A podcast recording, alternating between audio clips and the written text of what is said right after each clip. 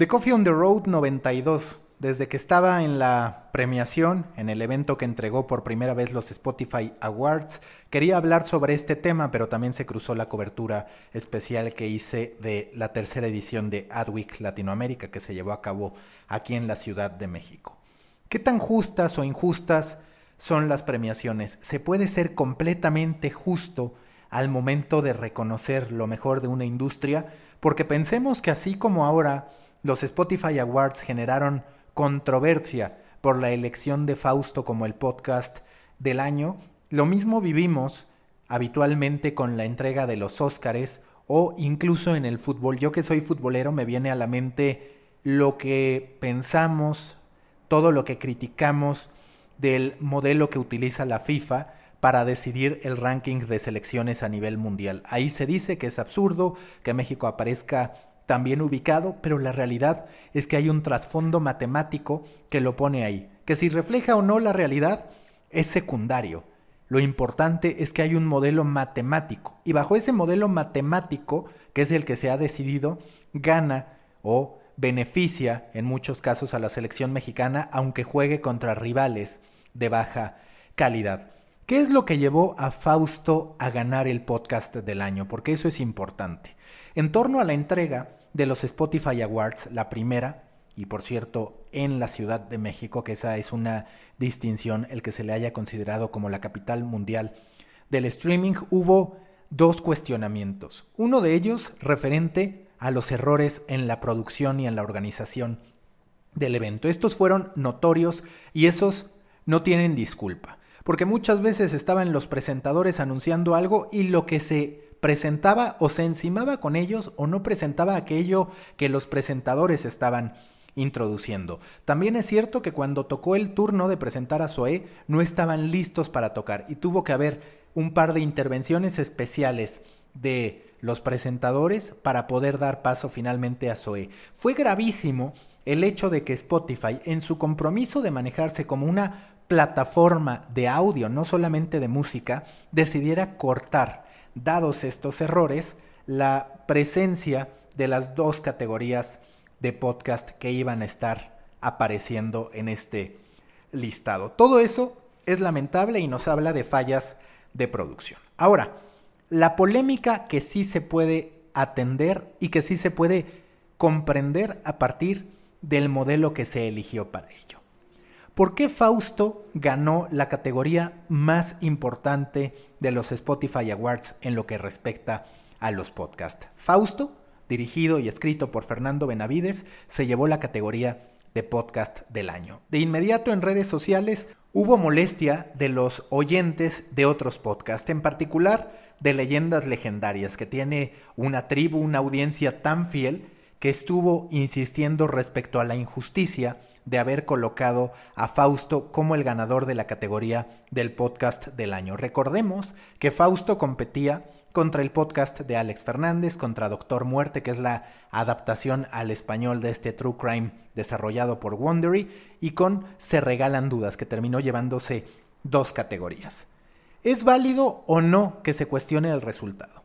Es válido porque lo que argumentan es que cómo es posible que Fausto ganara cuando solamente tuvo ocho episodios, mientras que el resto, la gran mayoría son de producción semanal, más allá de que tienen ciertos lapsos entre temporada y temporada.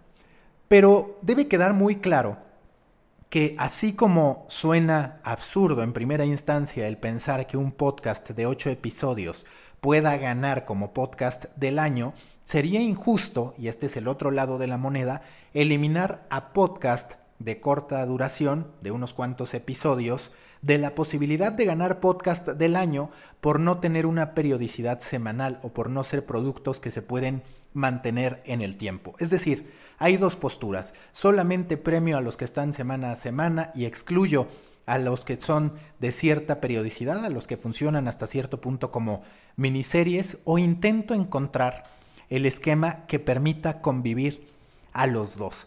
Y eso fue precisamente lo que decidió Spotify. El podcast ganador del año, el podcast del año, se decidió a partir del promedio de escuchas por episodio. Y eso claramente habilita el que todos puedan competir. Por supuesto, se corre el peligro de que un podcast con pocos episodios tenga con mayor facilidad un buen porcentaje de escuchas, pero también es cierto que hay muchos otros componentes que lo convierten en un potencial perdedor a partir de eso mismo. Es decir, hay pros y contras en todo este camino. De ahí que ganara Fausto. Fausto fue el de mejor promedio de escuchas para sus episodios. Y esa era la única manera de poder integrar a podcast de muchos episodios con podcast de pocos episodios. Ahora, el que se trate de un podcast de solamente ocho episodios no representa que solamente haya trabajado por ocho semanas, porque aquí entramos a otro punto. Es cierto que leyendas legendarias se regalan dudas y el podcast de Alex Fernández, más allá de que lo descansó en el último trimestre del año, no es recurrente, pero también es cierto que Fausto llevó consigo una investigación de cerca de tres años y medio, un año de ellos con realización de entrevistas y de reporteo exhaustivo para poder dar con el resultado. Es cierto también que Fausto como en este caso Doctor Muerte en modo adaptación, exigen una investigación que no requirieron hacer los otros. Es decir, no se puede menospreciar a un podcast por tener ocho episodios, así como tampoco se puede menospreciar el compromiso de quienes estuvieron semana a semana generando contenido. Son distintos esfuerzos y quizás siempre nos vaya a quedar esa sensación de justicia o injusticia, dependiendo de a quién apoyemos. Pero en las otras categorías nos podemos dar cuenta de lo complicado que resulta el que pueda ganar Fausto, por ejemplo.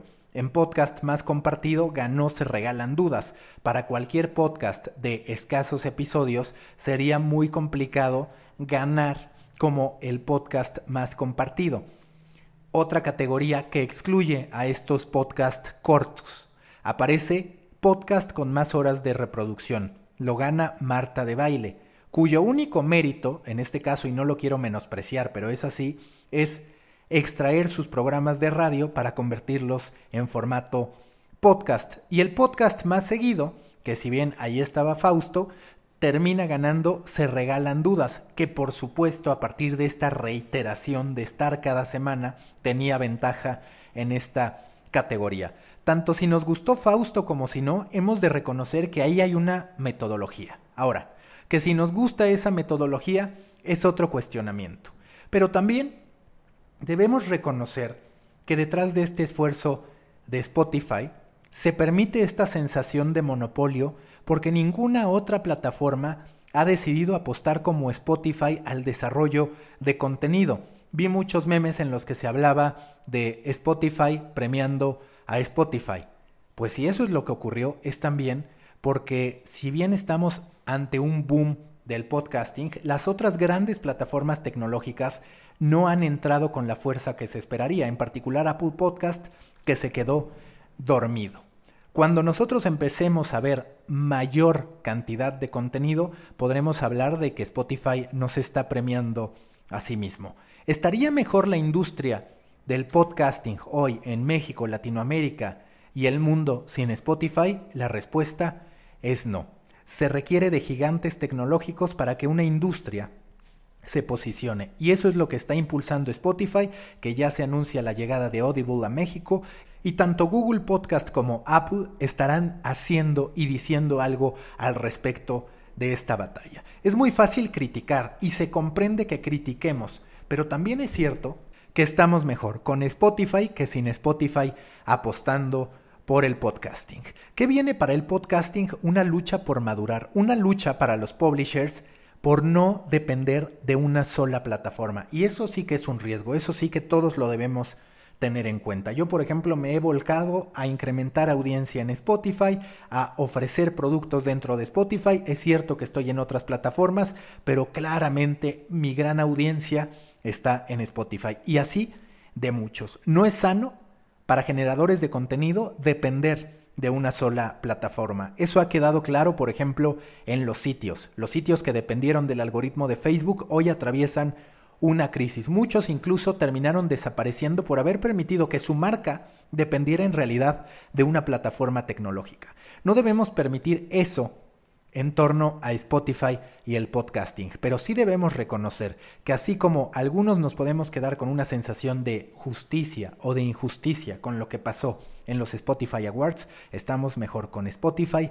que sin él apoyando el podcasting. Les recomiendo mucho escuchar este martes el podcast que tendré, la plática extensa que tendré con Fernando Benavides, Mimoso, el creador y director de Fausto. Ahí podrán entender la metodología, ahí podrán entender el proceso que llevó y decidir si vale la pena o no, si fue justo o no que lo hayan nombrado como el podcast del año. Yo no digo si fue justo o injusto, lo que sí digo es que hubo una metodología detrás y que en dado caso a quien habría que cuestionar es a la metodología, pero lo cierto es que tampoco se me ocurre un esquema mejor para poder diferenciar entre lo justo y lo injusto. Recuerden que los espero en Proyecto Morona, grupo en Facebook para pequeños creadores de grandes ideas y en el company page de LinkedIn, además del canal de The Coffee en Telegram. Nos escuchamos mañana con un nuevo episodio de The Coffee con Fernando Benavides, el ganador del Spotify Award al podcast del año.